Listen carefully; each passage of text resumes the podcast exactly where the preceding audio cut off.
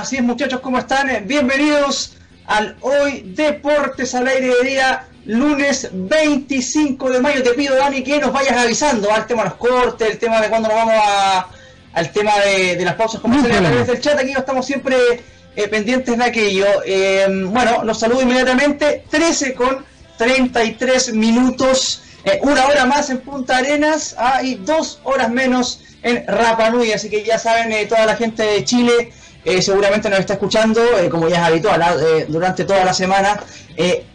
programa número 14 de esta temporada 2020, recordemos que hemos visto varios temas, hemos hablado de temas futbolísticos, del básquet, temas que tienen que ver con el tenis, nos mantenemos en estado de cuarentena, por lo menos en la región metropolitana, y eh, bueno, eh, hoy tenemos eh, un tema bastante interesante que tiene que ver con un tema que hemos visto desde varios puntos de vista que tiene que ver con em, impugnar a las sociedades anónimas en cuanto a su actuar en el fútbol chileno. Ah, recordemos que a eso de principios de los años 2000, digamos, se instauró el tema este de las sociedades anónimas que de cierta forma, y me hago cargo por supuesto, eh, vinieron a eh, expropiarle el fútbol al hincha del fútbol chileno.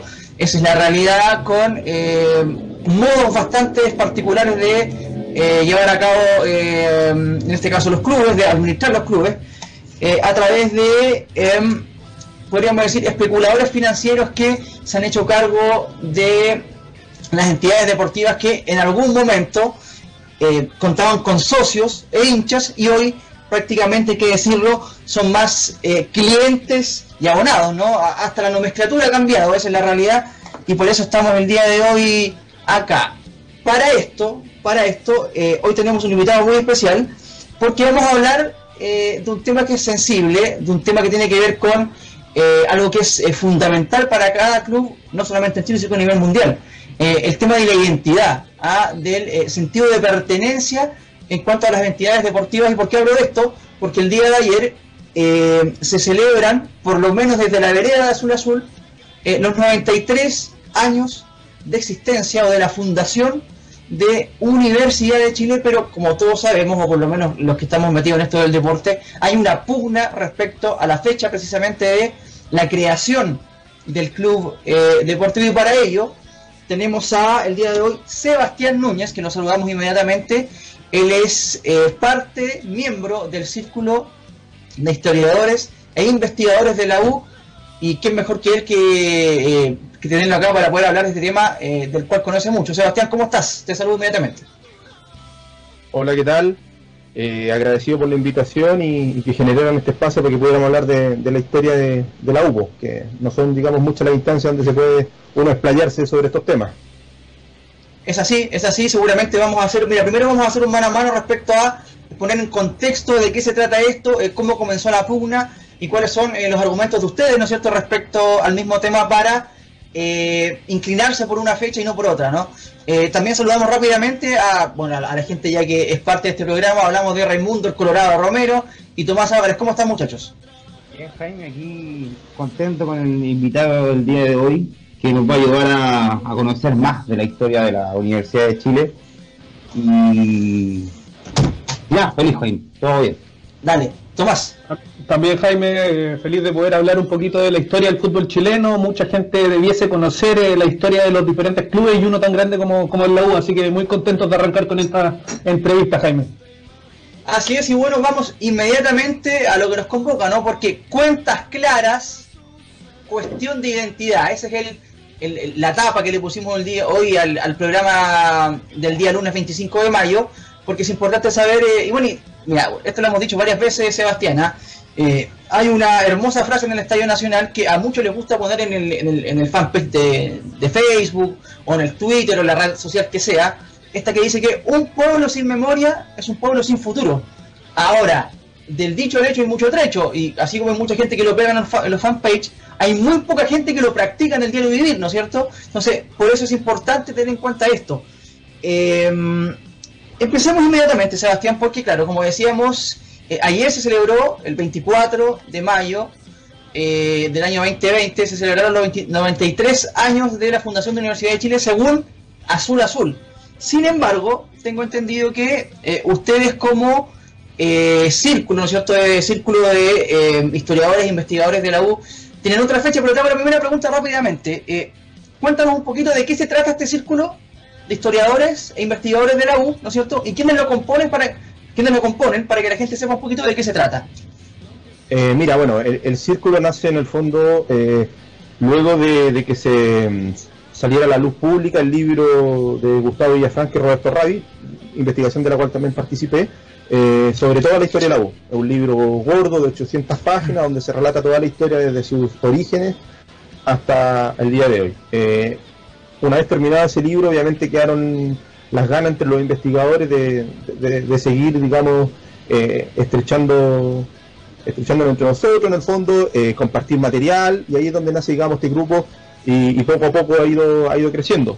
Eh, lo componen, mira, así como investigadores, está Carlos Hams, que, es abogado, eh, y, hoy día también abogado de la Corporación de Fútbol Profesional de la Universidad de Chile, Corfuch, Cristian Piera, socio muy antiguo del club, y, y quien tiene una de las mayores bibliotecas eh, David Saldivia, que hoy día está haciendo un doctorado en, Australia, pero sigue en contacto con nosotros, eh, Gustavo Villafranca, como bien lo mencioné anteriormente, eh, tiene varios libros a ver,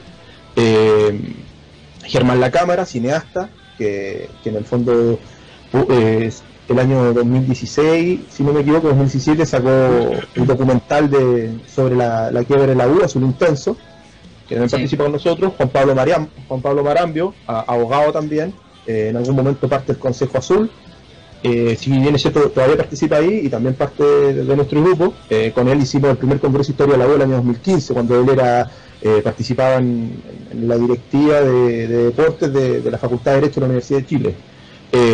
Marco Ortega, también abogado de Iquique, investigador, uno de los grandes investigadores del club. Y Roberto Ravi, como también lo mencioné anteriormente, eh, investigador y, quien sacó el libro junto a Gustavo Villafranca, los dos autores de toda la historia de la U. Bueno, y, obviamente yo que, que lo claro. Perfecto, perfecto. Entonces un grupo bastante, eh, bueno, podemos decir un grupo interdisciplinario y que se dedica a esto y que seguramente es muy importante por lo que decíamos en un comienzo, ¿no? A ver, partamos inmediatamente porque la duda es entre 93, 101, 109 años, por ahí va el tema, como decíamos, Azul Azul se inclina por el 24 eh, de mayo del 27. Sin embargo, hay otras fechas que eh, van apareciendo y que me gustaría que tú también vayas aclarando. A ver, empecemos por una tesis que tiene que ver con la Corporación de Fútbol Profesional de la Universidad de Chile. Hablamos de la Corfuch, ¿no? Que ellos proponen que, eh, y de hecho celebraron por ahí el 2004-2005, también para que nos vayan explicando un poquito, eh, que la fecha de fundación de la U sería el primero de abril de 1919, por lo tanto tendría 101 años de edad. hablemos un poquito de eso y aclararnos de qué se trata esa fecha. A ver, mira, hablemos primero de, digamos, de, todas las fechas. Me gustaría a lo mejor hablarlo en forma cronológica para que la gente entienda, digamos, cómo, cómo, cómo van apareciendo las distintas entidades y cómo finalmente te llegan a una, a una consolidación o a una fusión entre todas, porque eh, eh, es, bien, es bien complejo. Bueno, el primer atisbo, digamos, es el internado Barro Arana. De ahí había una selección escolar que jugaba y participaba en una asociación Arturo Prat, que era netamente de escolares. Luego de eso, con el paso del tiempo y con, digamos, con la conformación ya de, varias, ¿cómo decirlo?, generaciones de jugadores que fueron saliendo del internado, se conformó un conjunto de alumnos de la Universidad de Chile que al mismo tiempo eran exalumnos del internado Barro Arana. Entre ellos tenemos a Carlito Falta, a, a Guillermo te un mira, es que, es que, mira, es que tengo preparado eso, por eso te decía, vamos por, por fecha, mira. Tengo, tengo entendido eso, también tengo entendido el tema de la revista Universidad de Chile, pero por eso, quería ir porque es la tesis de ustedes, ¿no? Que, tiene, que fue el 25 de marzo de 1911, ¿no es cierto? pero primero... Dale, dale, dale. dale. Es, que, se juntan las la fechas, son procesos paralelos, por eso te digo que hay que entenderlo en ese contexto. Entonces, con este grupo de este grupo de exalumnos y alumnos de la Universidad de Chile, finalmente deciden conformar un club que participe en la Asociación de Fútbol de Santiago, que en el fondo es la primera división de aquel tiempo. si bien es cierto era fútbol amateur, pero era la primera división y la Asociación de Fútbol de Santiago era la asociación de más prestigio del fútbol en ese tiempo en, la región. Eh, dicho esto, eh, se conformaron como, club y unos días después, en los salones de la Federación de Estudiantes de la Universidad de Chile, o sea, la FED, se elige la primera directiva. Ahora tú te preguntarás, bueno, ¿y por qué no le pusieron Universidad de Chile directamente? Claro. No, porque en ese tiempo la universidad tenía otra, otra, digamos, otras cosas o otros problemas que, que resolver y el deporte en verdad no era un movimiento fuerte en aquellos años. O sea, dentro de la universidad no se practicaba deporte, de hecho no existía la tarde deportiva en 1911 eh, y todos, digamos, funcionaba puertas afuera de la universidad. Este Claro. club, digamos, siguió participando, siguió eh, aunando el, el fútbol universitario, siguieron entrando alumnos de la Universidad de Chile. Bueno, Carlos Fanta y Guillermo Negrón, que son el presidente y el secretario de ese club, fueron dos jugadores, el arquero y, y- y capitán de la selección de 1909, o sea, el que jugó el primer clásico universitario, o sea, la primera selección de la Universidad de Chile. Dos de sus componentes principales estaban en este germen que, que nació en el internado y que de, de hecho tuvieron el apoyo desde el internado Barro Arana y ahí, digamos, le, le colocaron este nombre. Y a ese club se le llamó como el internado universitario porque estaba compuesto mayormente de, de estudiantes. De hecho, Claro. dentro de la asociación era visto como un club junior de, de jóvenes, eh, algunos inclusive aún eran alumnos de colegio, no solo del internado, sino que de otros colegios también. Entonces ahí se, se empieza digamos, a conformar este movimiento deportivo, pero puertas afuera de la universidad. Ahora, ¿qué sucede? Años después viene, viene el año 1919. El club Claro. eh, internado ya llevaba 8 o 9 temporadas en, digamos, en, en- jugando por la asociación y llega a 1919. Antes de eso sí me quiero volver un punto. En 1912, en un año importante, por primera vez el internado se inscribe en la Asociación de Fútbol de Santiago y crea por primera vez los derechos federativos. Esos derechos federativos son los que viajan hasta 1928, cuando se inscribe el club universitario, y son los mismos que después se utilizan para eh, participar en el fútbol profesional. Son los mismos derechos federativos que toma la Universidad de Chile, los cuales se apropia y lo ocupa para el Club Deportivo de la Universidad de Chile, y son los mismos que después le transfiere a la Corporación de Fútbol Profesional de la Universidad de Chile. Y finalmente son los mismos que hoy día tiene concesionado Azul Azul para participar en las distintas competencias profesionales. Entonces, si tú te fijas, el club se forma en 1911 y en 1912 se crea lo importante, los derechos federativos. Ahora, ¿qué pasa en 1919? En junio, porque no en abril, ya está descartada la fecha de abril, eso es. Eh, es un problema y un error histórico de- del, doctor Herrera Celis, que hizo una de las investigaciones más importantes respecto al club. Eh, pero en junio de 1919, para ser específico, el 14 de junio, eh, las facultades de la Universidad de Chile se unen en una reunión y conforman la Liga Universitaria, que después pasó a llamarse Federación Universitaria de Deporte, que es una entidad que nace bajo el alero de la Federación de Estudiantes de la Universidad de Chile. Y en esto quiero ser súper incisivo porque nuevamente esta federación nace puertas afuera de la universidad, nace al alero de la Federación de Estudiantes. La universidad hasta ese momento todavía nada que ver. Ni siquiera había apoyo, aún había un apoyo crucial. La universidad no tenía canchas, no tenía piscinas, no tenía implementos deportivos, más allá de que algunos profesores participaban dentro de, esta, de estas actividades. De hecho, lo- los campeonatos atléticos y deportivos que, organizaba la Federación de, Universitaria de Deportes lo hacía puertas afuera, en el Estadio Nacional, en el Club Hípico, eh, o sea, el Estadio Nacional en aquel tiempo no existía, en el, en el Parque Cousiño, que hoy día el Parque O'Higgins, y así en distintos lugares. ¿eh? Había, una- había un potrero frente a la Escuela de Medicina donde también se practicaba deporte se jugaba fútbol, y las canchas que obviamente tenía la asociación. Entonces, finalmente, ese es como el primer, el 1919 es el primer germen universitario propiamente tal, nació desde la fecha, donde se conforman las facultades de la Universidad de Chile. Pero lo que es, ellos hacen es netamente dirigir las actividades deportivas de alguna manera dentro de la universidad, pero no con el apoyo de la, de la, de la organización, digamos, o la orgánica. ¿Cuándo ocurre esto? Mucho tiempo después, el año 34, recién la Universidad de Chile reconoce a este club y lo pasa y pasa a ser parte de la orgánica de la Universidad de Chile. Y ahí recién se llama Universidad de Chile, porque antes de eso se llamaba Club Universitario de Deporte, que se fundó en el año 1928. Y ahí aparece el chuncho, ¿no? El Chuncho, claro, el Chuncho nace de otro club, el Náutico, Club Náutico Universitario, que también nace puertas afuera. Ese, ese club era dirigido por el entonces ministro de Hacienda, el señor Pablo Ramírez, que es el mismo que trae de Alemania el Chuncho. Él, él funda ese club, él es un, eh, digamos, imagínate, ministro de Hacienda, o sea, no tenía nada que ver con la universidad. El Club Náutico también ocupaba la, la piscina de los Leones y la piscina del internado Barro Arana. O sea, también hay una unión entre el Náutico y el Barro Arana. De hecho, mucha de la gente que participaba en el Náutico era del internado eh, y, y obviamente ahí se, se empezaban como a unir las distintas corrientes universitarias. Pero eh, el Club Náutico estaba lleno también de gente de la católica. O sea, el, Sí. el nombre universitario era mucho más amplio. En ese tiempo existían todos, dos universidades en Santiago en los años 20 y estaba la Católica de Valparaíso y en el, y en el sur que estaba la de Concepción. No había más universidades, entonces cuando se ocupaba el rótulo de universitario eh, se hablaba generalmente de todos los lo universitarios. Lo mismo en la fecha. La fecha era Federación de Estudiantes de Chile. Y no era solamente de la Universidad de Chile, también eh, eh, tenía concentrado a, a los alumnos de la Universidad Católica. Entonces, si te vas, te vas dando cuenta, el deporte universitario nace puerta afuera de la universidad. La Federación Universitaria de Deporte en 1919, el Club Internado en 1911, eh, el equipo de la Escuela de Medicina, todos son, clubes que están puertas afuera. Cuando se une todo esto, en 1934, cuando el rector Juan Hernández Jaque, a través de un decreto universitario, dice, este club universitario de deporte, que existe puerta afuera de la universidad, que está conformado, que tiene sus dirigentes, y que ninguno era parte de la Universidad de Chile, sí. Eh, la universidad se apropia y le cambia el nombre y le pone Club Deportivo de la Universidad de Chile. Ya no se Y en el año 38 ingresa el Club Universidad de Chile a la Asociación Central de Fútbol, ¿no es cierto?, para ser partícipe de lo que vendría siendo la NFP, ¿no?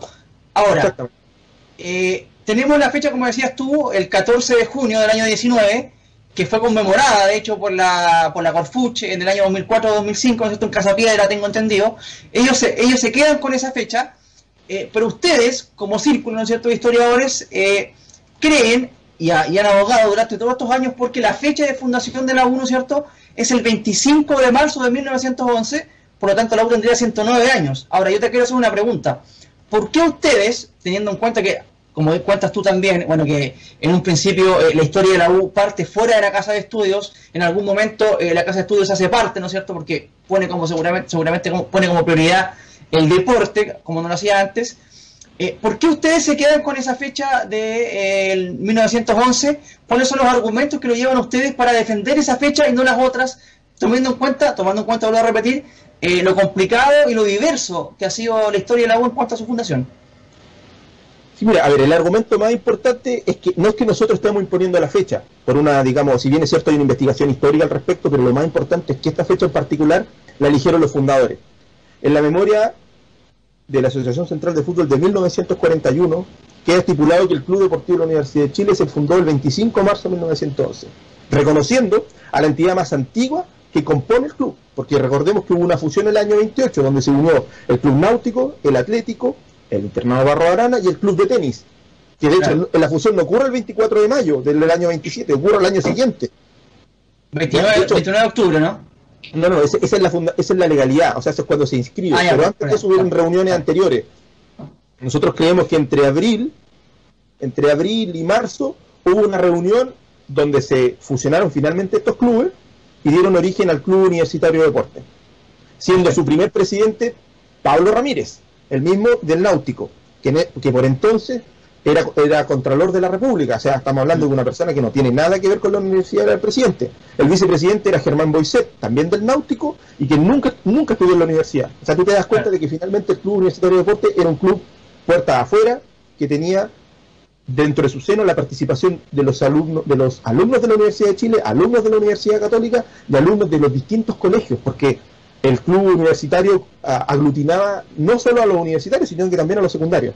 Claro, o sea, ustedes abogan, digamos, entonces, en el fondo, abogan porque los ex estudiantes del internado Barro Arana, ¿cierto?, que arman este internado universitario son los gestores de lo que es la U en este momento. Ahora, tengo entendido también, Sebastián, que eh, esta fecha, hablamos del 25 de marzo de 1911, 109 años de historia tendría la U, eh, siempre bueno repetir la fecha, eh, también fue reconocida en una revista institucional del club, ¿no? Creada en, el año 45. A ver, explícanos un poquito de eso.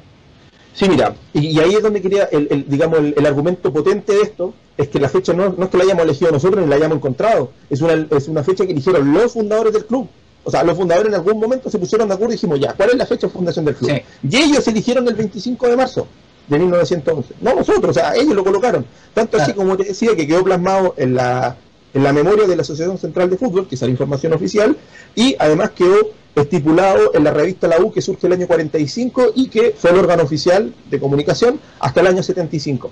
O sea, tú te das cuenta de que finalmente es la misma, el mismo club deportivo que hace un ejercicio interno y, dirime cuál es la fecha. Ahora, ¿qué pasó? Dices tú, ¿por qué de pronto aparece 1919? Bueno, pasaron los años, y en los años 60 empezó a hablarse de cuál era la verdadera fecha de fundación. A la gente de la universidad le parecía lo menos extraño o, la verdad es que le molestaba de que el origen del Club Deportivo de la Universidad de Chile tuviera un origen en un establecimiento educacional secundario. Esa es la realidad. Entonces el año 68 eh, se le, a varios investigadores se le da la posibilidad de investigar la fecha de fundación. El Club Deportivo de la Universidad de Chile hace un proceso y finalmente los dirigentes de aquel tiempo votan cuál es la fecha. Y en ese tiempo eligen el primero de abril de 1919 como la fecha de fundación del Club Deportivo de la Universidad de Chile, con una salvedad. Para, el, para, el, para la rama de fútbol no se podía aplicar este mismo criterio porque venía de mucho antes, reconociendo la fecha de 1911. Eso quedó en acta. Entonces, entonces te das cuenta que finalmente la universidad hace un proceso del cual pueden, claramente eh, es válido también, pero siento que pisotea la historia anterior. O sea, creo que historia anterior de la cual ellos no habían querido ser parte, como estaba diciendo tú, ¿no? En un principio. o sea, la, gente de la universidad veía con malos ojos este, este origen en el internado Barro Arana. Entonces, en algún momento cambia y, la fecha que votan deja, deja en claro ese, ese, digamos, ese conflicto, porque eligen el primero de abril de 1919, que hasta ese entonces era el nacimiento de la Federación Universitaria de Deportes, una entidad que no tuvo nada que ver con el club universitario de aquellos años. De hecho, la Federación Universitaria de Deportes funcionó paralelo al Club Universitario de Deportes hasta el año 34. De hecho, ahora, desaparece y se fusiona con el Club Universitario. Sebastián, la pregunta del millón es la siguiente, o sea, ¿en qué momento entonces aparece el 24 de mayo del 1927, ¿no es cierto?, que hoy conmemora Azul Azul. ¿Por qué crees tú que Azul Azul, eh, o qué momento de la historia toma Azul Azul para poder celebrar esta fecha? A ver, después desde el año 68 en adelante, eh, tú sabes que hay unos golpes de Estado, un desmembramiento de la universidad y, creo que ahí muchas cosas se, perdieron, documentación importante. Eh, y el año 77 el Cañón Alonso saca un libro que se llama Club Deportivo de la Universidad de Chile. Y en ese libro hay una hoja grandota que es como información oficial, dice el nacimiento legal de la U. Habla del 25 de marzo de 1911, habla de, la, de, la, de esta reunión de fusión que ocurre el 24 de mayo del 27, pero habla del nacimiento legal de la U que es el 29 de octubre de 1928. Y esa fecha, desde ahí en adelante, pareciera ser oficial. O sea, aparece inscrita en la NFP, aparece como celebración en, en, en, contado de evento. ¿Hasta qué, ¿Hasta qué año? El año 2003 hizo una celebración de los 75 años. Si tiramos hacia atrás, en 1928 se hizo en octubre, hubo un lienzo gigante que apareció en el Santa Laura, donde se celebraban los 75 años del club. Luego, al año siguiente, el año 2004, el, doctor Raúl Farfán eh, hace un proceso también y indica de que la fecha de fundación del club, que fue elegida el año 68, el 1 de abril de 1919, así que ellos, la Confucha, la corporación, pone como fecha oficial el 1 de abril de 1919. Y hace dos eventos, como tú bien mencionabas, uno en Casa Piedra el año 2004 y el año 2005 se hace un evento en Casa Central con, con pendores, información, de todo, un, evento muy, muy bonito. Y esa fecha, o sea, imagínate, el año 2005, al año siguiente, el año 2006, el síndico toma el club y el año 2007 aparecen los señores de Azul Azul. Entonces, si uno mira así como paulatinamente la historia, la fecha del 29 de octubre de 1928 fue oficial hasta el año 2003. Luego se rectifica con, eh, con digamos, con el directorio de, de, de, Díaz y el, en ese tiempo todavía estaba Orozco, con Orozco y Farfán, se rectifica la fecha y el año 2004-2005 ellos dejan oficial primero de abril de 1919. Y luego de eso, en algún momento, aparece el 24 de mayo de 1927 como fecha, digamos, oficializada por Azul Azul. Se desconoce eh, qué ocurrió. Apareció una, una, publicación el domingo donde entrevistan a Cristian Auer, que día está trabajando en Azul Azul. Y él indica que cuando ellos llegaron esa fecha estaba oficializada.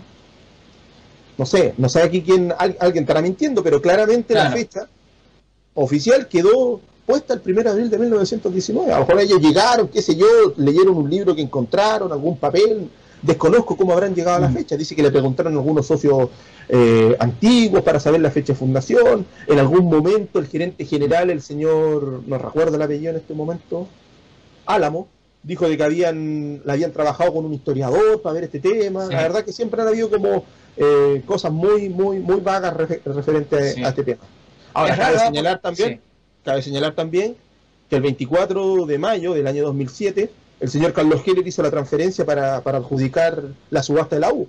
O sea, ahí también tenemos una fecha que, que empieza como a coincidir de alguna manera con, con este tema. De hecho, el día 25 de mayo eh, se conmemora la, la, privatización del club. Todos los años se hace, un, se hace una velatón. Yo creo que este año no va a poder ser por el tema de la pandemia, pero desde el año 2008 que se viene haciendo una actividad eh, donde se conmemora eh, la privatización del club y se hacía mm. en el Estadio Nacional, eh, a las afueras, siempre se ha hecho y, y, por ahí también sale la tesis de que a lo mejor esta, esta celebración fue para invisibilizar, digamos, la, esta, esta conmemoración.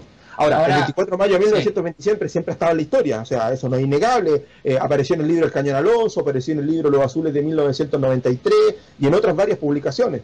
Eso, la fecha está así, eh, eh, es, un hito importante, pero nunca ha sido el, más importante, jamás. Según lo, que, según lo que les cuentan, entonces, al parecer, hay, un, hay un dicho que dice, a río revuelto ganancia de pescadores, ¿no? Está claro que no hay una fecha exacta, o por lo menos eh, que, donde coincidan todos los entes respecto a cuándo fue el tema de la fundación, eh, y seguramente eh, el que ostenta el poder en un momento determinado tiene la potestad, ¿no es cierto?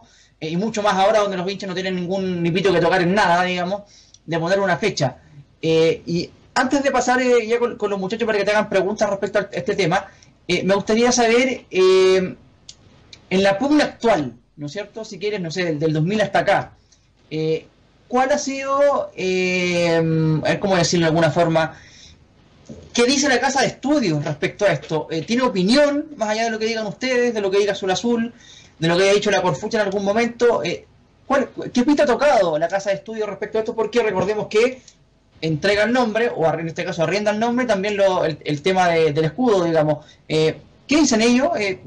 ¿Se, meten en la pelea o, no están ni ahí, A ver, mira, eh, el Círculo en, el año pasado envió una carta a Azul Azul con el fin de poder esclarecer esta situación, de la cual no tuvimos respuesta, fue cuando eh, subió a la presidencia el señor Navarrete, no tuvimos respuesta a la carta, se la Entre comillas, entre comillas, porque el presidente Jerez, digamos las cosas como son, si él es un palo blanco, nosotros por lo menos lo, hemos, dicho acá, sí. Sí, como presidente de la concesionaria, claro, asumió el señor Navarrete, y en el fondo no, no, no, no hubo, digamos, respuesta de parte de, ellos a nuestra carta.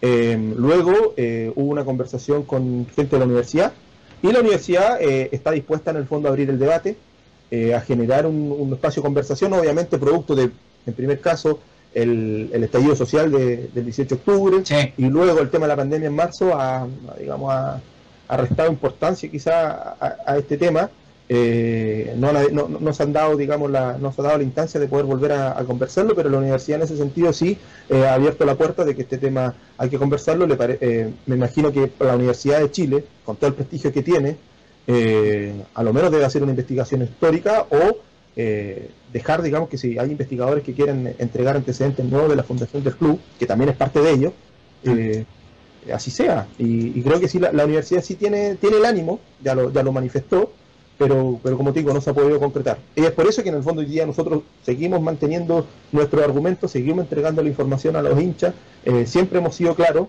eh, hemos sacado videos informativos al respecto, hemos hecho varias declaraciones, hemos estado en varios programas radiales y, en el fondo hemos querido que, que todos los hinchas se enteren. Nosotros tenemos una posición, eso es claro, 25 de marzo de 1911 hay otros que defienden 1919, hay otros que defienden 1927, pero es bueno que lo debatamos y no que, en este caso, la concesionaria, que solamente un actor de, varios lo decida a puerta cerrada. Eso, digamos, es un poco, digamos, eso es lo importante. Sebastián, eh, vamos a una pequeña pausa ahora, te invito a una pequeña pausa. Eh, vamos con los auspiciadores y después volvemos con las preguntas a los muchachos que seguramente tienen varias para hacerte respecto a este tema que es muy interesante especialmente para los hinchas, ¿no? Porque, vuelvo a repetir, un pueblo sin memoria es un pueblo sin futuro y es importante saber de dónde venimos para también saber después para dónde vamos. Así que estamos muy eh, eh, interesados con esto. Vamos a una pausa y volvemos. Volvemos entonces, 14 con 08 eh, horas acá en Santiago de Chile, una hora más en Punta Arenas, dos horas menos en Rapa Nui, muchachos. Estamos en el Hoy Deportes al aire hablando de un tema que es fundamental, fundamental para cualquier institución deportiva. Es importante saber sus orígenes para también, como decíamos, eh, saber para dónde vamos. Y quedamos en eh, la última parte de esta de, esta, de esta diatriba donde Sebastián Núñez, miembro del Círculo de Historiadores e Investigadores de la U, nos aclaró un poquito este pupurrí ¿no? de fechas que comprenden la fundación de la Universidad de Chile. claramente hay una pugna respecto a cuál es la fecha original. Es lógico que aquellos que ostentan el poder eh, circunstancialmente se hagan de una fecha en particular y la pongan en la palestra, lo que no significa, en este caso en particular en la U, eh, que esa sea la fecha original. Eh, y quedamos, ¿no cierto?, en el tema de las preguntas. Los muchachos, Raimundo Romero, Tomás Álvarez, te van a hacer algunas preguntas, Sebastián, respecto a esto para que vayamos aclarando algunas dudas. A ver, muchachos. Bueno, Raimundo. Se habla mucho del hincha, de la historia de la U, por mí que es algo totalmente importante, trascendente en la historia de los azules el hincha, el socio. Preguntarte para ustedes, los historiadores, qué tan relevante es el, agente, el hincha, el socio de la U en su historia. A ver, mira, si, bien es cierto, eh, siempre uno tiende a, decir de que las instituciones son más importantes que las personas, pero, pero yo siento de que las instituciones están formadas de personas. Entonces, en ese sentido, creo que en el caso de la U, eh, el hincha siempre ha sido lo, más importante. Eh, la historia de la U te deja en claro de que esto viene en, sentido contrario, o sea, fueron los alumnos de la Universidad de Chile los que crearon el club. Y luego la universidad, en vista de este entusiasmo y, digamos de, la organización que ya tenían, eh, decide tomar este club existente y llevarlo al seno de la universidad. Entonces, desde, el punto inicial de la U se va marcando eh, el camino de cómo va a ser esta institución. O sea, una institución donde las personas son las que van empujando el carro de, de manera muy, muy, marcada. O sea, eh, en los años, durante, desde los años 30 hasta los años 70, el Club Deportivo de la Universidad de Chile fue la entidad deportiva más importante del país, con 25 ramas deportivas y no solo fútbol. Y, eso deja en claro un, desarrollo, eh, digamos, increciendo. La, la dictadura, en el fondo, vino, vino a romper ese, ese pacto y, y finalmente el fútbol terminó saliendo por la puerta trasera a través de la, de la creación de la Corporación de Fútbol Profesional de la Universidad de Chile. Eh, y hoy día, claro, hoy día nuevamente nos vemos en este en este en esta disyuntiva donde tenemos por un lado el, el, club, que es la Corfuch, tenemos a la universidad, que es dueña de los símbolos, el nombre y los emblemas, y, ahora más encima tenemos un tercer actor, que en este caso es Azul Azul, que es una concesionaria que, que explota eh, los derechos federativos del club y las marcas. Sí. Entonces, ahí, pero nuevamente, y lo quiero recalcar nuevamente, son los hinchas los que están sacando el club adelante. O sea, la corporación nuevamente se ha puesto de pie, levantó su quiebra, va a empezar a organizarse, eh, van a empezar nuevamente los hinchas a, a, ser parte, quizás no a tener voz y voto dentro de, las decisiones del fútbol profesional, pero sí en el futuro cercano eh, la Universidad de Chile va a volver a su hincha. Eso, eso ténganlo por seguro. Tarde o temprano eso va a suceder. Sí, de hecho ese es un capítulo, es un, es un capítulo que tenemos, eh, un capítulo que tenemos ahí pendiente. Vamos a hablar ahí eh, con alguien de la Corfuch para que nos explique más o menos de qué se trata, ¿no? en qué va el tema legal en cuanto a eso y qué formas de lucha pueden tener los hinchas, los hinchas desde esa, desde esa trinchera, ¿no? Desde, desde la recuperación de la Corfuch. Tomás. Sí, no, eh, eh, bajo la misma línea, Jaime y Sebas, eh, preguntarte el trabajo que hacen ustedes con la Asociación de Hinchas Azules, si es que tienen alguna relación, en qué están aportando y, cómo, no sé si han trabajado en conjunto para, para, ver todo este tema. Sí, la verdad es que con la Asociación de Hinchas Azules tenemos muy bueno, muy buen trato. yo particularmente soy socio de la, de la Asamblea de Hinchas Azules, he participado desde la, de la fundación. también me siento en parte dueño también del, proyecto que, empuja la Asamblea. Eh, en este caso particular, igual hemos tenido algunas, no sé si diferencias, pero pero pero no, no había una claridad total. La Asamblea todavía, digamos, todavía no toma partido claro de cuál es la fecha de fundación o cuál es la que apoyan. Y en ese sentido creo que en algún momento va a haber una asamblea de parte de ellos donde van a donde esto se va a dirimir a mano alzada como se hace normalmente en, en, la Asociación de Hinchas Azules. Eh, en ese sentido, el sábado tuvimos una actividad con ellos, un, un live a través de Facebook, donde también estuvimos conversando. Así que, no, en súper buenos términos y, esperamos eh, en el futuro poder consagrar la fecha del 25 de marzo de 1911 como la fecha también de, los hinchas en, general. Sí. Mira, por ahí alguien, eh, y esto lo, lo anoté un hincha, que se prendió en la conversación durante el fin de semana y él hacía una diferenciación que me pareció súper interesante y le quiero preguntar a ti. Porque claro, eh, ustedes abogan por el por 1911, ¿no es cierto? Eh, sin embargo, ahí podríamos decir que se eh, tiene que ver con la formación de un grupo de, en este caso del internado, que quiso representar a la universidad. Sin embargo, la fundación como Club Universidad de Chile sería el 34. ¿Crees que hay una, hay una diferencia ahí, en, puede, puede que sea semántica o no, que una cosa es la formación de un grupo que después llegó a ser la, la Universidad de Chile y que por lo tanto la fundación del club como tal sería el 34? ¿Crees que hay una dicotomía ahí? ¿Crees que eso puede marcar un, un punto de inflexión? Formación de un grupo que tuvo una idea, una utopía, y que después el 34 se formó como club, formación, o sea, formación versus fundación del club deportivo. No, no podría estar de acuerdo. O sea, la Universidad de Chile tomó un club completo, o sea, con presidente, claro. secretarios, socios, eh, ramas deportivas, infraestructura inclusive. eh, tenía una secretaría, eh, tenía un lugar, no sé si arrendado, eran dueños, pero era un club con todas sus letras.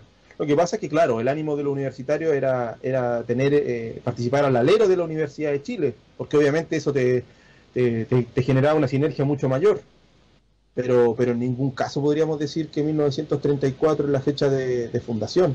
Lo que hace, en este caso, la universidad es tomar un club formado, ponerle el nombre y, y vamos hacia adelante. Obviamente en el tiempo fueron cambiando las estructuras de poder, etcétera, Mm. la orgánica también, pero, pero ellos recibieron un club hecho y derecho. Claro. Muchachos, Raimundo, las últimas dos muchachos de, cada uno. Ahora, tenía también, era- era como un puente a la pregunta que hice anteriormente, para mí, bueno, con el tema del hincha de la U, que el club lo crean, lo crean los alumnos. Luego de esto que el 2007 llega Azul Azul, ¿dónde crees tú que queda el hincha, la posición del hincha, la voz? Es que creo que en este caso las sociedades anónimas deportivas vinieron a cambiar la manera en la que entendemos el fútbol. Hay un Claro. cambio de paradigma completo, o sea, si antiguamente éramos socios y había voz y voto, eh, pasamos a ser meramente clientes, como ir al cine, o sea, tú pagas una entrada y en caso que tengas un problema tienes que ir al CERNAC, o sea, eh, ese, ese- digamos, esa relación entre el club y las personas se fumó, desapareció, y Azul Azul tampoco ha hecho nada como para volver, digamos, a tener una, una mayor participación por parte de, de los hinchas. Tú sabes que todas las decisiones se toman en un directorio eh, donde el- los, que, los que roncan son los que tienen más plata.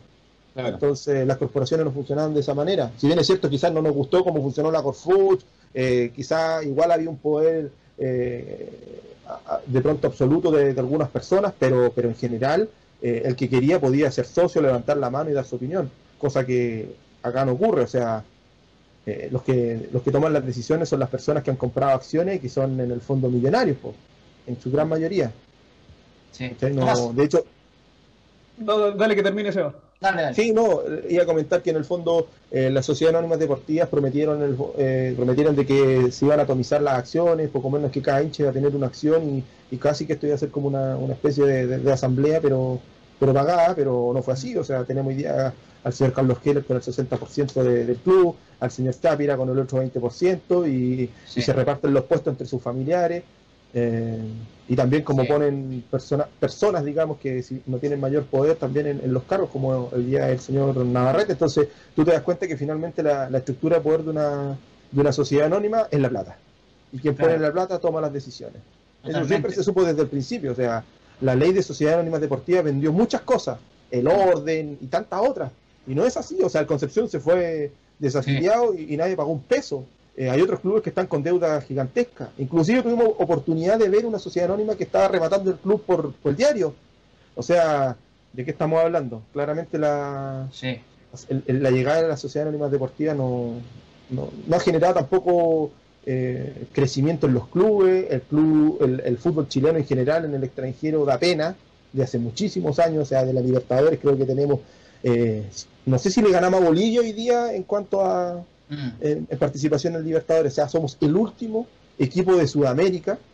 Esperemos ojalá se meta Su- Surinam a participar de la Libertadores para que no lleguemos al último, pero pero Sí. realmente es escandaloso el desarrollo, no hay inferiores, aquí es todo mercantil, vender a los jugadores cuando tienen 17 años, vimos el caso de Ángel Enrique y otras Sí. muchas otras figuras. Castellanos últimamente, ¿no? El, el arge- el argentino que, que ahora triunfa en Estados Unidos. Ahora, claro, nos dimos cuenta de sopetón, si quieres, ¿no es cierto? Eh, mucha gente, por lo menos, que desde el estallido hasta acá, eh, la mitomanía eh, es un modus operandi de estos especuladores financieros, ¿no? Que ofrecen muchas cosas, eh, que te pintan la vida a colores, ¿no es cierto? Pero a la hora de los que hubo, ¿no es cierto? Yo tenemos un presidente que, que es el guaripola de esto, eh, no es ni parecido y después se- lo que pagan las consecuencias no son ellos ni su círculo, sino que eh, la gente que en algún momento creyó o que de cierta forma se vio empujada a creer, ¿no? Con estas, eh, podríamos decir, estafas legales que te permitieron, por ejemplo, en el fútbol, eh, la ley de sociedades anónimas. Tomás. Sí, hablando un poquito de lo que vino, lo que había antes de la sociedad anónima, fue un, mandato del señor René Orozco. ¿Qué opinión te merece en la historia la U el presidente Orozco, el doctor, ya que fue uno de los principales actores de darle una voz al hincha o, o generarle instancia al hincha de participación por el club? ¿Qué opinión para los historiadores merece eh, el doctor René Orozco? Eh, no, puedo hablar en nombre de todos los historiadores, creo que cada uno tendrá su opinión personal. La mía en particular es que el doctor Orozco eh, es el mejor dirigente que ha tenido la U en los últimos años, por lejos, o sea, nadie siquiera se le acerca en la concesionaria. El doctor tomó un club quebrado, eh, venía recién saliendo de la segunda división, no teníamos absolutamente nada y, nos, nos llevó a ganar dos campeonatos, o sea, cuatro campeonatos en el fondo, los dos bicampeonatos, eh, una locura, un movimiento social a nivel país. eh, en el fondo convirtió a la U, la colocó en el sitial que hoy día tiene. O sea, los señores de Azul Azul vinieron a explotar una marca que ya estaba total y absolutamente en, eh, en muy buenos términos. O sea, la U tenía un apoyo generalizado, independiente, e inclusive cuando quebró. Exacto. Entonces, tú te das cuenta de que la U, desde el año no- 92 en adelante, con la llegada del doctor, eh, se convirtió en un, en un fenómeno.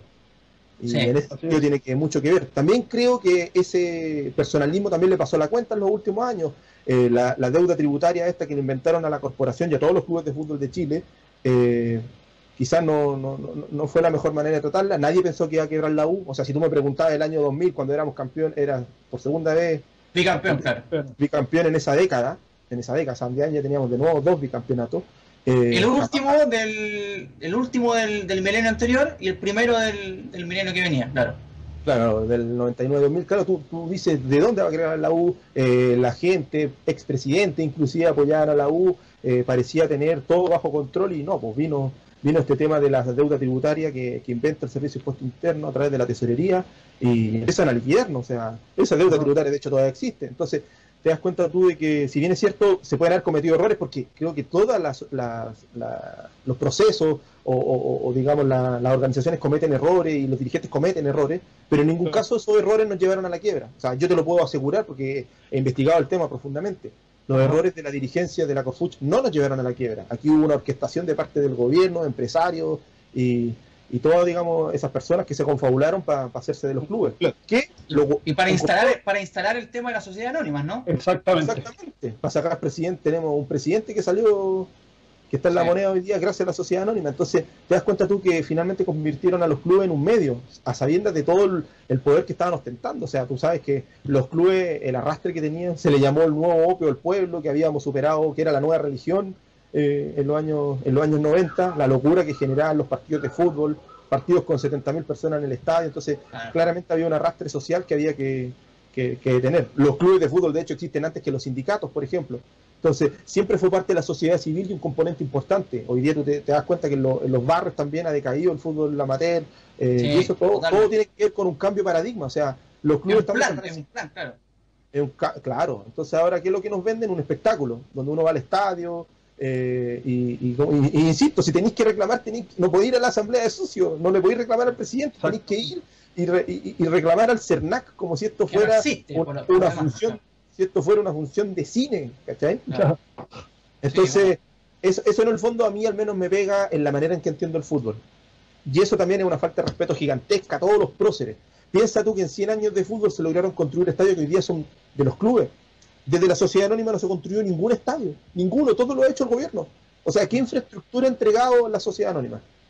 Ninguna. Nada, ninguna. De hecho, el CDA de la U tampoco es de la U. eh, Es acomodato, es acomodato de- con la municipalidad de la cisterna. Termina la termina esta, esta digamos, este, este proceso que tiene la SA y, y nos quedamos sin nada de nuevo en la calle, sin nada. O sea, Mira, tanto así que el señor Federico Valdés en una entrevista le indicaron ¿qué le va a entregar usted? Porque se le hace la pregunta, ¿qué le va a entregar usted cuando termine el proceso azul azul? Dice, los, los no sé cuántos eran, 23 jugadores profesionales, Sí.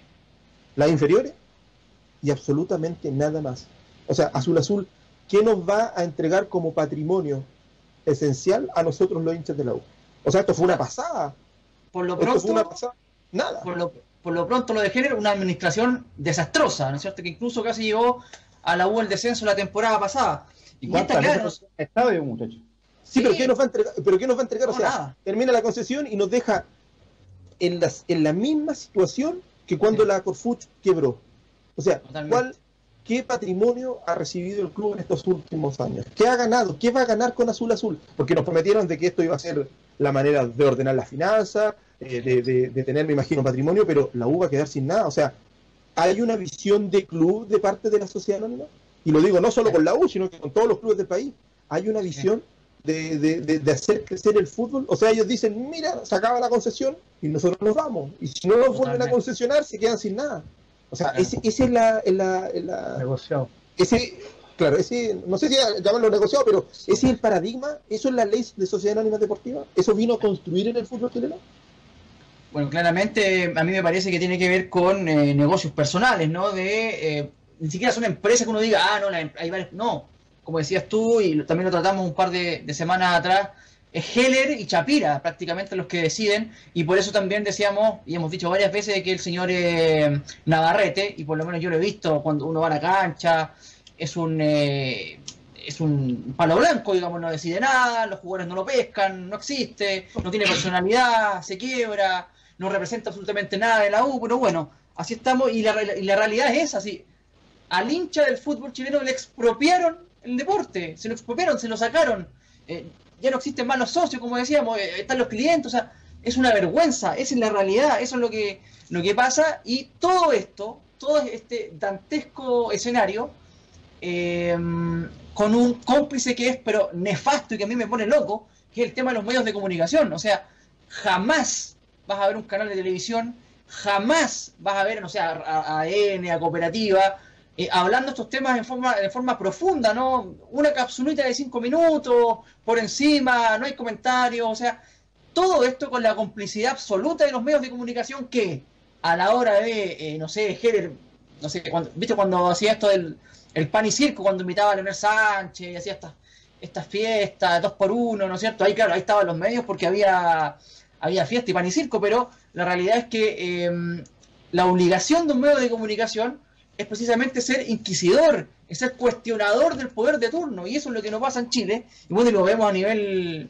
a nivel nacional con los Matías del Río, con los Iván Valenzuela, que el único que hacen son eh, relaciones públicas. Así es muy difícil, eh, es difícil avanzar, pero bueno, para eso estamos nosotros seguramente acá, y también eh, la importancia ¿no? que los hinchas, eh, paralelamente a este proceso de privatización y de expropiación del fútbol, eh, se hagan fuertes, ¿no? Yo creo que eso es muy importante que, eh, le- y, y a raíz del estallido social, igual que ese, ese lienzo que decía, estuvimos mucho tiempo, perdimos mucho tiempo peleando entre nosotros, bueno, me parece que eh, habría que hacer una tregua con lo que significa eso, ¿no? A nivel de, a, a nivel de, de sentimiento por un color o- por un color de equipo, para poder hacer una fuerza, ¿no es cierto? Y no, y no me refiero a, a temas violentos, ¿ah? yo me refiero a inventar canciones, ir a la cancha, mirar al palco y sin eufemismo decir lo que la, lo que la gente piensa, meter un poco de presión desde la galería, porque es muy difícil desde la legalidad cuando desde la dictadura hasta ahora se han creado leyes, se han creado normas que eh, precisamente eh, vienen a avalar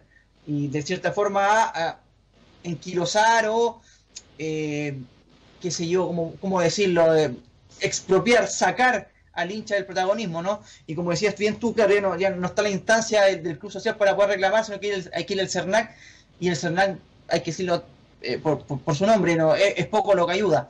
Te hago la última pregunta, eh, Sebastián Núñez, eh, miembro del Círculo de Historiadores de, eh, e Investigadores de la U. Y, y esta pregunta, en el fondo la respuesta quiero que se la dé a la gente que te está mirando en este momento. ¿Por qué sería necesario, por qué es necesario zanjar esta pugna, y en- eh, la pugna de la fecha, y en qué medida ayudaría a fortificar el sentido de pertenencia al club? ¿ah? en términos de identidad. ¿Por qué crees tú que es importante? ¿Por qué crees tú que es, eh, es relevante que la gente se prenda en esto y que alguna vez por todas se zanje una fecha, eh, una fecha por lo menos, no sé si la tuya, pero una fecha donde todos podamos concordar? Sí, mira, eh, retrocediendo un poco para redondear la idea tuya, me gustaría recalcar que lo más grave de la ley de sociedad anónima deportiva es que finalmente fue una política pública, fue una intervención por parte del Estado creando una ley la cual empezó a dirigir los, destinos del fútbol. Y eso es lo grave, o sea, una política pública que los resultados han sido nefastos y donde los señores diputados y senadores de la República, incluyendo al, presidente de la época, que era Ricardo Lagos, no se han hecho cargo. Y eso, y eso tú lo ves inmediatamente como finalmente golpea en un 18 de octubre cuando todo explota. Entonces, la política pública aquí es lo más grave, porque claro, cuando tú pones ciertas reglas, los señores empresarios llegan y, se mueven en esa regla, pero cuando las reglas son, cuando el cerco está corrido, y para ellos es muy sencillo eh, hacer las trampas, claro que las van a hacer. Si lo importante aquí es que la, digamos, desde la institucionalidad esto haya estado bien normado, y no fue así, nunca fue así. De hecho, no sé por qué crear la Sociedad Anónima Deportiva, pudiendo haber eh, reformulado eh, otro tipo de institución también social para que se hiciera cargo de esto de los clubes nuevamente. Si es que querían que las corporaciones no eran, no eran el camino, pero ¿por qué crear una figura comercial y no una figura intermedia donde pudiera, por ejemplo, como lo hizo el fútbol alemán, donde tenéis la sociedad anónima, dependiente de una, de, un, digamos, de, una entidad social, donde hay una mesa amplia que toma las decisiones, o sea, toda la gente puede participar y no depende de tu nivel eh, y poder adquisitivo. Eso como para cerrar ese tema. 51-49, ¿no? Ese es el sistema alemán. Y que a mí me eso es lo que me parece grave. Aquí el Estado de Chile finalmente interviene el fútbol. Y, y no dejemos de lado a, un personaje a propósito de la UA, Arturo, hombre de fútbol Salá, quien fue el impulsor de estas sociedades anónimas desde dentro del fútbol como esta imagen magnánima ¿ah? de un hombre que venía del mundo del fútbol y que avalaba esto, ¿no? Así que no lo dejemos de lado también, que ahora está seguramente en Zurich tomando a Perol con Infantino, que se lavó las manos y se fue, digamos. Sí, no, son varios, el señor Heraldo Muñoz, el vocero, el señor Vidal, y así tenés un sinnúmero de personajes que en ese tiempo apoyaron eh, el padre de, Marco Enrique Ominami, eh, fueron los artífices de esta ley, y, claro, desconocemos cuáles habrán sido los incentivos para ellos para votarla. Eh, lo mismo el señor Saldívar, sabemos, ya, más o menos conocemos el perfil de, estos, de estos señores, así que hoy día en ese tiempo a lo mejor decirlo era te podían ir preso, pero hoy día creo que nadie te va a venir a cuestionar si es que estos señores recibieron algún tipo de incentivo para votar estas leyes. Ya sabemos que algunos señores le escriben las leyes y se las mandan por correo desde las empresas, así que no, que no nos extrañe. La pregunta que te hacía, ¿por qué crees tú que es necesario zanjar esta pugna en cuanto a la fecha? ¿Y en qué medida, en qué medida ayudaría a fortificar el sentido de pertenencia al club? En este caso de la U también, pero o cualquier club del fútbol chileno, ¿no? En términos de identidad. Mira, en primer lugar, creo que la gente las personas, los hinchas de la U, deben comprender de que hubo un germen inicial que fue 1911, donde hay eh, próceres que debemos respetar su historia y su aporte al club. Quiero partir por Carlos Fanta, Guillermo Negrón, Germán Gabler, toda esta primera directiva o esta primera camarilla de, personajes que aparecieron en el club. Eh, Pablo Ramírez, que entra el Chuncho, eh, el, mismo Negro Flores, que es quien lleva el club al seno de la Universidad de Chile en un proyecto personal donde se jugó la vida por el club, y así un montón de personajes que están entre 1911 y 1934 cuando esto se, digamos, se termina de cristalizar y, digamos el club y nace el club deportivo de la Universidad de Chile con, digamos, con, con el chuncho, la camiseta azul, la, la, la U en el pecho y todo. Pero antes de eso hubo un proceso que creo que debemos respetar. Es un proceso histórico es un tránsito donde los grandes próceres de nuestro club no, no solo dieron tiempo, sino que dieron parte de su vida para que este proyecto llegara a buen puesto. Y eso es innegable, o sea, no podemos desconocer la figura del gran Carlos Fanta, nuestro, uno de nuestros fundadores, en conjunto con, con el señor Arturo Flores Conejero, otro de los grandes próceres. Tanto así, y para que ustedes vean la trascendencia de algunos personajes, en Santa Lucía 240, en el segundo piso había una sala de trofeos, que ya, bueno, ya no existe porque ya, ya no es la sede de la UBA, antiguamente era la sede deportivo. Y ese salón de trofeos se llamaba Arturo Flores Conejero. Eso, eso te da a entender la importancia de algunos personajes. El señor Arturo Flores Conejero, que era presidente del internado por largos años, y el que llegó a la fusión, era el socio número uno del Club Universitario de Deporte, cuando se, se sanciona en su estatuto el año 1928. Entonces, te das cuenta de que ellos se respetaban y entendían, no sé si las jerarquías, pero la importancia de cada, cada uno dentro del club. Por eso cuando ellos eligen la fecha de fundación, porque ellos son la que la eligen, dicen la fecha de fundación es el 25 de marzo de 1911. Ellos hacen el ejercicio histórico y de importancia de la fecha y, declaran y sancionan el 25 de marzo de 1911. Que luego, 40 años después, no le haya gustado a los señores del club deportivo, que ya era otra estructura, te digo, de poder, solamente votaba a la gente de la universidad, eh, es otro tema. Pero en realidad quienes fundaron el club en sus, en sus orígenes eligieron esa fecha. Y yo creo que eso es la memoria que debemos respetar y honrar. Y por eso yo creo que el 25 de marzo, digamos, ese es mi argumento. Ni siquiera es un argumento tan histórico, sino que tiene que ver con eh, la trascendencia de los mismos fundadores. Fueron ellos quienes, quienes declararon esa fecha. Y obviamente, como bien dices tú, ese proceso histórico está lleno de cosas esenciales. El romántico viajero, por ejemplo, nace el año 33, ni siquiera estaba metida a la universidad en el, en el cuento. Entonces, te, vas dando cuenta, eh, el Chuncho aparece el año 26 de un club náutico que no pertenecía a la universidad y ahí está el Chuncho. Hoy día, de alguna manera, no sé si la palabra es apropiada, pero, pero no, es, no, es, de la universidad, no nace de ellos, ¿cachai? Mm. Nace afuera, nace de, los estudiantes.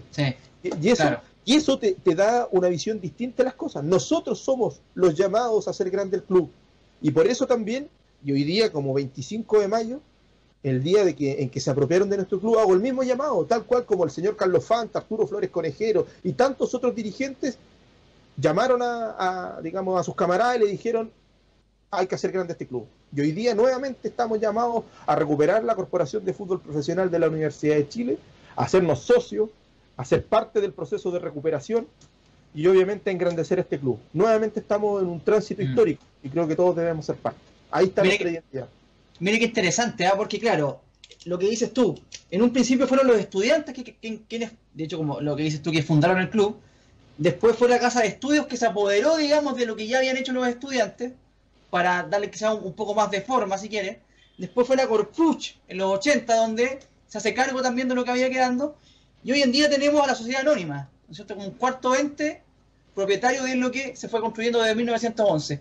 Quizás el quinto ente de aquí al futuro sean los hinchas, ¿no? Si fueron los estudiantes, fuera Casa de Estudios, fuera Corfuch, hoy es una sociedad anónima, bueno, quizás el quinto paso en la historia sea que los hinchas se hagan cargo, se hagan cargo, mejor dicho, del club, y por qué no, a través de un modelo alemán o parecido a aquello, ¿no es cierto?, donde eh, los que realmente, eh, como decías tú, sostienen al club hoy en día, en las buenas y en las malas, tengan la chance de, ¿por qué no?, eh, dirigir eh, el, futuro de, un club tan, tan grande como la UA. Mira, mira qué interesante, mira cómo la historia nos pone en escenarios importantes y donde eh, por eso también es muy, muy relevante que la gente tenga acceso a este tipo de conversaciones para que le haga sentido, ¿no? O sea, la única forma de poder crecer es, decir, es mirándonos, mirándonos a la cara y diciendo las cosas como son, ¿no?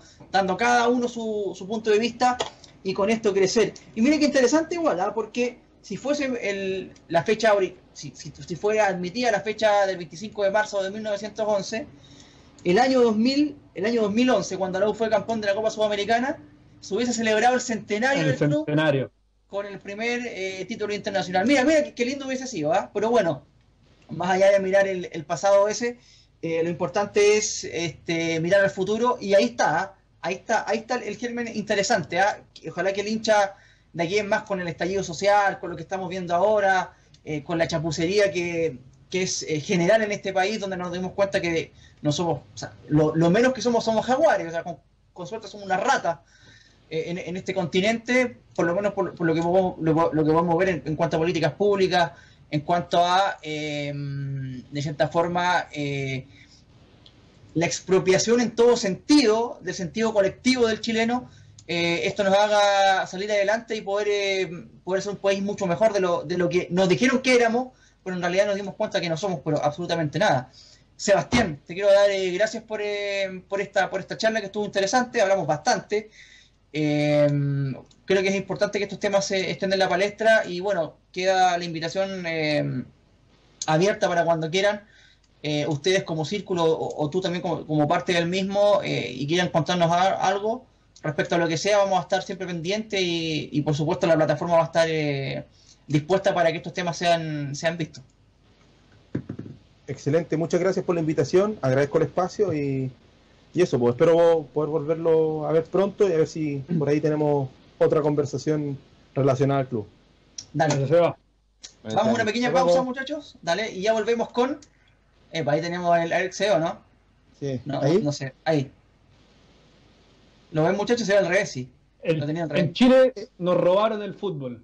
Ahí está, claro. Eso, ahí está un mensaje para los hinchas de la U en este 25 de mayo. Exacto. Claro, claro. A propósito de, de la expropiación del fútbol chileno. Vamos a una pequeña pausa, muchachos, y ya volvemos con eh, el Colorado y, su- y sus preguntas picantes.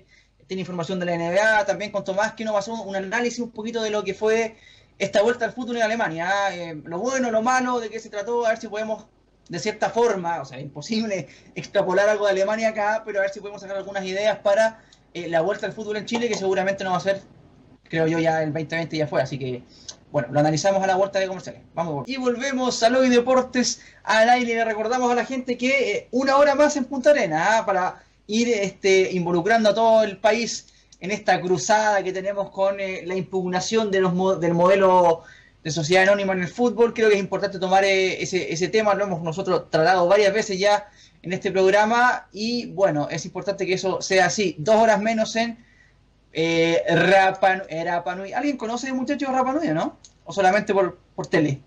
O Twitter, si, si es que. O Twitter. Oye, a propósito de la fecha del cumpleaños de la U, Tomás me contaba que estuviste, estuviste de cumpleaños el día de ayer, ¿o no? Estuvimos ayer de cumpleaños, pues Jaime, así que cumplimos un añito más, igual que, que esta Epa. fecha extraña de la U, pero así es, ayer domingo cumplimos los 26 años. El mismo, mira, el mismo día, según Azul Azul, que nació o que se fundó Universidad de Chile. Ah, Mira qué interesante. Eh, y en referencia a eso también, el Colorado estuvo de cumpleaños, ¿ah? También ah, este fin de semana, ¿cuándo fue el color? ¿El viernes o el sábado? Día viernes. O sea, tú me estás diciendo que el 22, el 22 de mayo tuviste de cumpleaños. Exactamente. Igual que Arturo Vidal. Me estás jodiendo. Novak Djokovic también. O sea, me estáis diciendo que tuviste el mismo día que Arturo Vidal cumpleaños. Exacto. O sea, podríamos decir entonces, buenamente lo voy a decir, po- podríamos decir entonces que tenemos en el Hoy Deportes al aire nuestro propio Perkin. Colorado salió en defensa de, de Vidal estos No, no, días. no. Por eso, ahí ojo, ahí está la explicación. No, no, pero a ver, si tú me voy a elegir entre los dos Perkins, yo me llevo al Colorado, el más grande que hay. Es picante. es picante de verdad. Oye, todo esto cortito, ¿ah? antes que vayamos a la información. Habló el, el fin de semana Vidal respecto a lo que había pasado con Charlie weón. El Instagram, no sé si lo vieron. Fue ¿Sí? feriado. Habló. Sí. Ah, claro, un día antes de su cumpleaños entonces. Ah, mira, aquí tengo anotado el nombre, habló con un personaje que se llama... Mira, te lo perdí, muchachos. Mario Velasco. Mario Velasco. Un muchacho que no... que habló con él. Obviamente no fue una entrevista, fue una, una conversación de amigos más que nada. Pero me llamó la atención una cosa. Sí, que eh, le preguntó cualquier cosa, Mario Velasco. Y al final, eh, mira, me dice aquí el Dani, Dani Marilicana, hoy, hoy, hoy que está con, con nosotros ahí en los, los- El anfibio, el anfibio. El anfibio. Mike Torsini, mira, va tirando nombre ahí, ¿ah? va tirando nombre ahí del, del muchacho. De la- los antecedentes de- del muchacho. Mario Velasco. Pero me llamó la atención una cosa, que, eh, bueno, Mario Velasco le pregunta cualquier cosa, va a quedar bien, qué sé yo, después incluso le dice, oye, me gustaría ir a Alemania, qué sé yo. Y Vidal le dice, a ver, a ver, deja, dame un minuto porque que- quiero contar algo, me dice. Eh, quiero hablar de lo de Charles. Porque, o sea, en el fondo, Vidal quiso hacer el, el- ese, ese llamado para poder aclarar de- lo, que, lo que había pasado. Y ahí nombra a U que estaban preocupados de él. Y me llamó, me, me morí de la risa cuando dicen, oye, no, que lo del Perkin, que lo del Perkin. Porque lo dice él, él lo dice. No, que me dicen Perkin, que me dicen Perkin. Y tiene relación con, más allá, más allá de eso, de, de lo que, de lo que hemos hablado muchas, muchas veces, muchachos, de que él está pendiente todo el tiempo de las redes sociales. I- incluso ahí dice, no, a veces respondo, a veces no. Y que es algo realmente, bueno, que nosotros lo teníamos clarí- clarísimo, pero que viene a confirmar es- esa teoría que teníamos, ¿no? De que es increíble que una figura mundial como Vidal dentro de la cancha eh, se percate de esas tonteras, ¿no? Bueno, a modo de comentario, no sé qué les parece. Sí, No, pero o es que si todos le comentan que A ver, si historia que subía a Instagram, si foto que subía a Instagram, te responde la mitad de la, la mitad más bueno la gente te pone perkin o te, Eh, o te insulta, obviamente le va a llamar la atención y lo va a tener que comentar, pues Jaime. Yo creo que su círculo ya le dice lo que está pasando, el loco ya debe enterarse de que para mucha Ahora, gente si ya es el, rey. en defensa de Arturo Vidal, es aclarando las declaraciones que después varios medios de comunicación por vía Instagram dieron que no dieron información falsa, creo yo. No, pues él, él dijo que se equivocó. No, no, no, ojo. Él se No, equivocó. bien.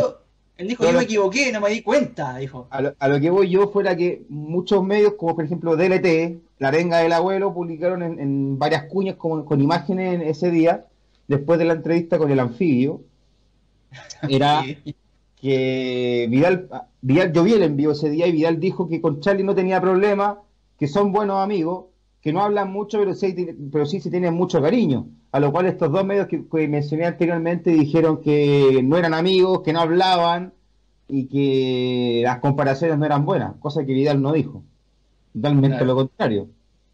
Sí, a propósito, a yo- propósito yo de, la, de la fecha de nacimiento, ¿no? La defensa del Colorado. Dale, Dale, Tomás. No, no, no, aclarar un poquito lo, lo mismo del Colorado, que la gente ya ahora está em- empezando a polemizar mucho con el famoso Perkins, porque como decía el Colorado, eh, le pusieron que no es amigo de Charles Arangui, o sea, ahora le va a saltar mucha más gente pa- pa- pa- con lo de Perkins, y siendo que no dijo eso, entonces, claro, también está el problema de él de estar tan pendiente de las redes sociales y hablar de más, como lo ha hecho siempre, entonces se, se- se termina pisando la, la cola él solo. No, bien igual, ah, yo bien que Vidal de último haya hablado con, con este personaje y haya aclarado el tema. Ahora, ojo, ah, que no son solamente hinchas de la U, no son solamente hinchas de la U, Yo- esto ya es casi transversal, ¿ah? No, sí, pero Sí, creo que se le da mucho espacio a eso. Que no. de más, Sí. de más, de más. Dale, color, a ver, rápidamente, porque nos queda poco tiempo el tema de la NBA. Poco eh, tiempo. porque me, me parece que eh, los playoffs van este año, ¿ya? Van. Bueno, en sí, un principio tres- habían dicho que no, ahora sí. Hace tres semanas atrás, muchachos, les traje la- las variantes de que la NBA podía volver en sus entrenamientos, alojamiento y juegos oficiales en Las Vegas, donde se hace la Summer League a principios de año. Eso se, cambió radicalmente a lo que hace unos días atrás Mike Bass, el representante de la NBA en las comunicaciones, dio un comunicado diciendo de que la NBA, justo, al, justo a la organización de jugadores de esta liga, están en conversaciones con Walt Disney para realizar su liga, sus entrenamientos, sus partidos y estadía en ese, en ese lugar, Jaime. En Orla- Orlando, Florida. Pero va a ser eso, ya está confirmado o es una idea. Es algo que está prácticamente confirmado. Lo que se está por confirmar va a ser el- la forma de juego en que se va a hacer estos partidos. Recordemos que la NBA estaba a muy pocas fechas de, empezar sus playoffs, que es como la época más, más, eh, más picante, más importante que tiene el hincha, donde se ven realmente los que están. En donde Curry, por supuesto que no. En donde, por ejemplo, lo que se baraja. Como está de picante el lo que se baraja es que se realice que es como una- el Messi del fútbol, o sea, del básquet, una cosa. Se borra la, se borra la, agacha la cabeza. Bueno,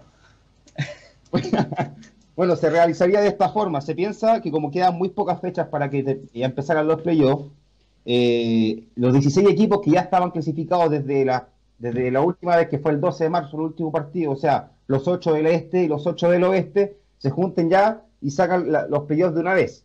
Lo otro que se baraja también es que es empezar una nueva temporada regular con 30 partidos por cada equipo o a los 16 de los playoffs sería sumarle más, más equipos de los cuales no están clasificados y sería un certamen de eliminación directa por fase de grupos y ahí se darían más equipos para que se sumen a los playoffs. ¿Qué es lo que creo yo que se debería hacer? Es que se deberían hacerlo ya los playoffs de una vez por todas, ya Claro. que quedaban muy pocas fechas. sí, o sea, hacer los playoffs con eh, los que ya estaban, ¿no es cierto? Más o menos Claro. clasificados. Y por ahí, no sé, ¿por ¿cuántos partidos son? ¿Seis para, para ir eh, definiendo un playoff? Por serie son siete, siete partidos por Bueno, redúcelo a cuatro, po, no, no sé, ¿cachai? ¿Para qué tantos ¿Y cuánta- partidos? ¿Cuánta duración tendría este, este mini formato Colorado? Esto lo Sería quería hacer de- en un mes. En un mes. En un mes. Mira. Ah, o sea, sería. pff, Estarían todo el mes jugando. Sería prácticamente un mundial de NBA en un mes. Claro. Los- siempre me acuerdo que Ginobili decía que prácticamente la NBA no se entrena. Una vez que, o sea, hay una pretemporada, pero una vez que Claro. termina la pretemporada, después eh, hay tantos partidos seguidos que Son, no entrenan. 70, pa- aprox. son como 70 Cada- partidos en las cada, fases regulares. cada- son 80, y- 83 partidos, 84 partidos los que se juegan. Perfecto, entonces atento con eso, vamos a estar atentos con eso porque, mira, de hecho el fútbol argentino ya estaba pensando hacer algo, algo parecido. Ir al norte de Argentina, donde el contagio no, no ha pegado mucho, sí, claro, y, y, en un principio hablaban de ir a entrenar, a hacer una pretemporada.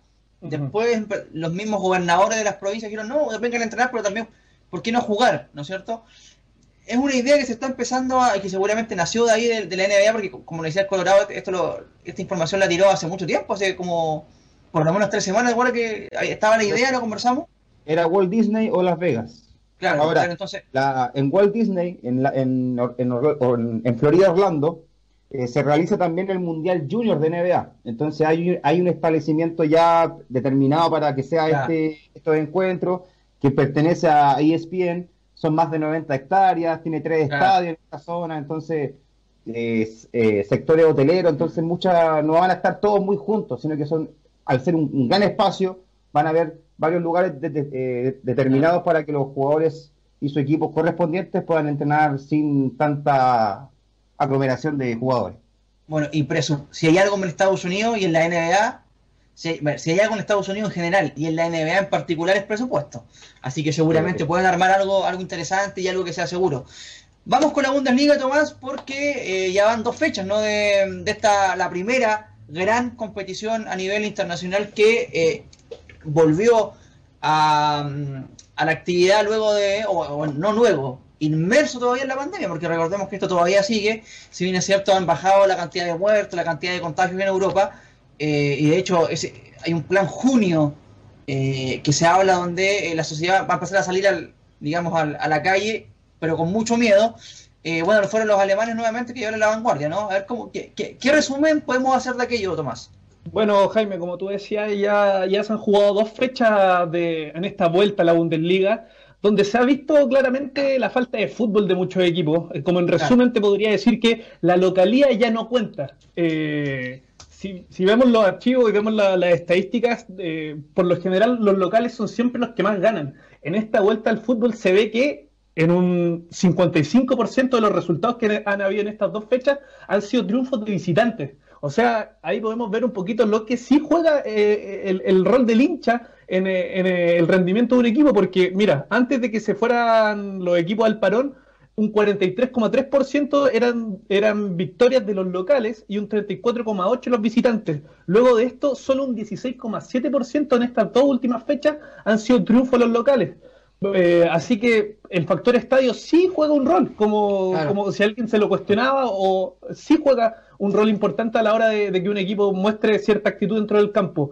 Bueno, lo, de siempre, los protocolos de seguridad, los jugadores eh, no, se, no se abrazan a la hora de celebrar un gol, se mantiene la distancia, eh, se, puede ver como algo, algo raro porque al final tienen contacto todo el partido ah, con, con sus compañeros y rivales, pero a la hora de la celebración no hay, no hay ningún tipo de contacto. Eh, se escuchan eh, los gritos de, de, los jugadores desde la banca, las instrucciones del DT. Poco se entiende. Eh, pero bueno, eh, en estas dos primeras fechas los que han sacado más rédito han sido los clubes grandes de siempre. El Bayern Múnich ha ganado sus dos partidos. El Borussia Dortmund como segundo lugar está ahí pisándole los talones. Y ojo, se van a enfrentar ahora eh, mañana, mañana martes, eh, el Bayern Múnich con el Borussia Dortmund ahí para que la gente esté atenta a este... ¿En serio? Exacto. no, mañana, mañana se enfrentan por la liga se enfrenta el Bayern ah. Múnich con el Borussia Dortmund. Están a cuatro puntos de diferencia y eh, para los seguidores de. ¿Ah? ¿Tenéis la hora? Ah, la hora creo que son las dos y media horas chilenas. A las dos y media, creo que el, horario estelar, ¿no? Estelar de la, de la Exactamente. Sí, y, y, para los seguidores del, del Bayer Leverkusen y Charles Aranguis, también eh, dos victorias en dos partidos en esta vuelta con un rendimiento aceptable de, del Príncipe, así que ahí están las posiciones en lo, más alto. El primero del Bayern Múnich, le sigue el Borussia Dortmund y tercero el Leverkusen de Charles Aranguis. Metiéndose en Champions entonces el equipo del chileno. ¿Colorado estaba diciendo algo? Dos y media del día. ¿14.30 o 12? 14.30. 12 y media. Yo lo acabo de ver en internet a las dos y media de la ¿Mediodía? Sí. Mediodía, sí, ahí Así que se juega. El, el, fútbol alemán vuelve con todo y, Epa, mira, el, colo- el Colorado marca la diferencia entre el rey y el príncipe, ¿ah, ¿no? Un hombre que sabe, ahí, picante, va tirando ahí su... va tirando su... Para el. Colorado sigue siendo el rey Arturo, ¿no? Sí, bueno, obviamente, ¿o no, Olor? En la cancha se ven los gallos nada más. Afuera me da lo mismo. Ah, y Charles vale, es un muerto, digamos. Eso es tu, No, tu no. teoría, ¿no? ¿No? Oye, a todo esto rápidamente, eh, ¿qué prefieren ustedes en cuanto a lo futbolístico? ¿Que eh, Vidal se quede siendo eh, actor de reparto en Barcelona, siendo el jugador número 12? ¿O les gustaría que se vaya al fútbol italiano, donde por ejemplo en el Inter con Conte sería el puto amo de, de la Lombardía? Pues, o sea, sería el emperador de, Lombard- de la Lombardía en, en Italia. Color, sería. Pero qué picante, el colorado, picante, colorado. Bueno, también en el video que hizo con Robelindo Román el día jueves, comentó Eh. que estaba muy feliz en Barcelona. Cosa que va- obviamente va a decir en todos los clubes lo que va a estar. Claro. Pero ¿qué para mí, Es que quiere ganar la Yo siempre- Champions. yo Es el siempre principio. quise, lo que yo siempre quise con Arturo Vidal es que una vuelta a Juventus. A Juventus. Ya, ¿te gustaría que, va- que vaya al fútbol italiano entonces? Sí. ¿Y, su- y tú, Tomás? Pero ¿Qué no creo que tenga cabida. no- no. Es que si vuelve al fútbol italiano eh, es por Conte y volver- volvería al Inter. Yo creo que la principal razón de por la que se queda en el Barcelona es porque tiene más opciones de ganar Champions, que es su gran anhelo. Y ahí Claro. enrostrarle el triunfo a todos. Eh, Pero para- a mí me gustaría verlo más en cancha y, y para eso creo que el fútbol italiano es ideal, mostró su mejor nivel. Así que no, no vería con malos ojos que volviera al Inter, la verdad. Me, me- gustaría bastante. O sea, fíjate que el Inter juega con Brozovic de 6 y los que son, lo- esto que le llaman interiores, los volantes mixtos son Sensi y Varela, que entre los dos no son una uña encarnada de O, Matías. Vecino, Sí. o Matías Vecino, el uruguayo. Matías Sí, pero Vecino. tampoco no existe, no existe No, vecino. o sea, No, pues, Vidal le llegaría como a Sí, adueñarse bueno, el medio campo ahí. Por eso te digo, sería, a mí me gustaría verlo en el fútbol italiano, ¿ah? Eh, siendo protagonista, el Inter siempre lo transmiten, eh, un- un- una liga muy competitiva que, ojo, ah, vuelve eh, en junio, así que eh, ya pr- prácticamente está todo listo para aquello, así que ojo con eso. Está, está buena la liga, ¿ah? está ahí el Alacio, el, propio, el mismo Inter, que seguramente, eh, bueno, y sale la posibilidad también de que, se, que vuelva Vidal al calcio, porque el Barcelona al parecer quiere sí o sí a Lautaro, entonces sería moneda de cambio, se habla el chileno, así que mm, a mí me gustaría que se vaya al Semedo, calcio. Sí. por Bueno, Semedo hecho, la y, y por Vidal, confirmaba que Lautaro Martínez ya estaba casi listo, que faltaba, de hecho, como portada decía que falta un fleco nomás para que sea oficializado en el Barcelona.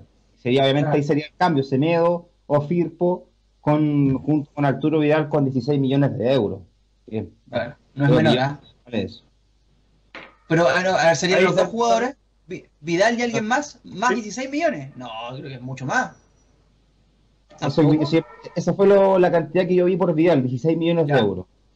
Ya. Ahí, ahí Bueno. cabe otra, otra duda, si es que se va a Lautaro la- las opciones de Alexis de quedarse en el Inter, porque están diciendo Esa que va a volver al claro. Manchester. Claro, ¿se quedaría Alexis para compartir ataque con Lukaku? ¿Confiarían en él? O porque recordemos la campaña que hizo Lautaro Martínez con más de 15 goles ya está igualar eso es, es complicado, entonces habría que ver las posibilidades de Alexis de quedarse si es que se va a Lautaro.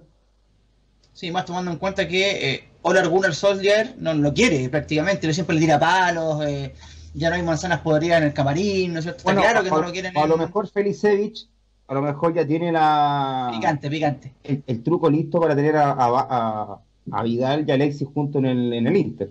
A lo mejor que eso es cosa que no se ha, se ha conversado por detrás de cámara. ¿Cómo estaría eso, ah?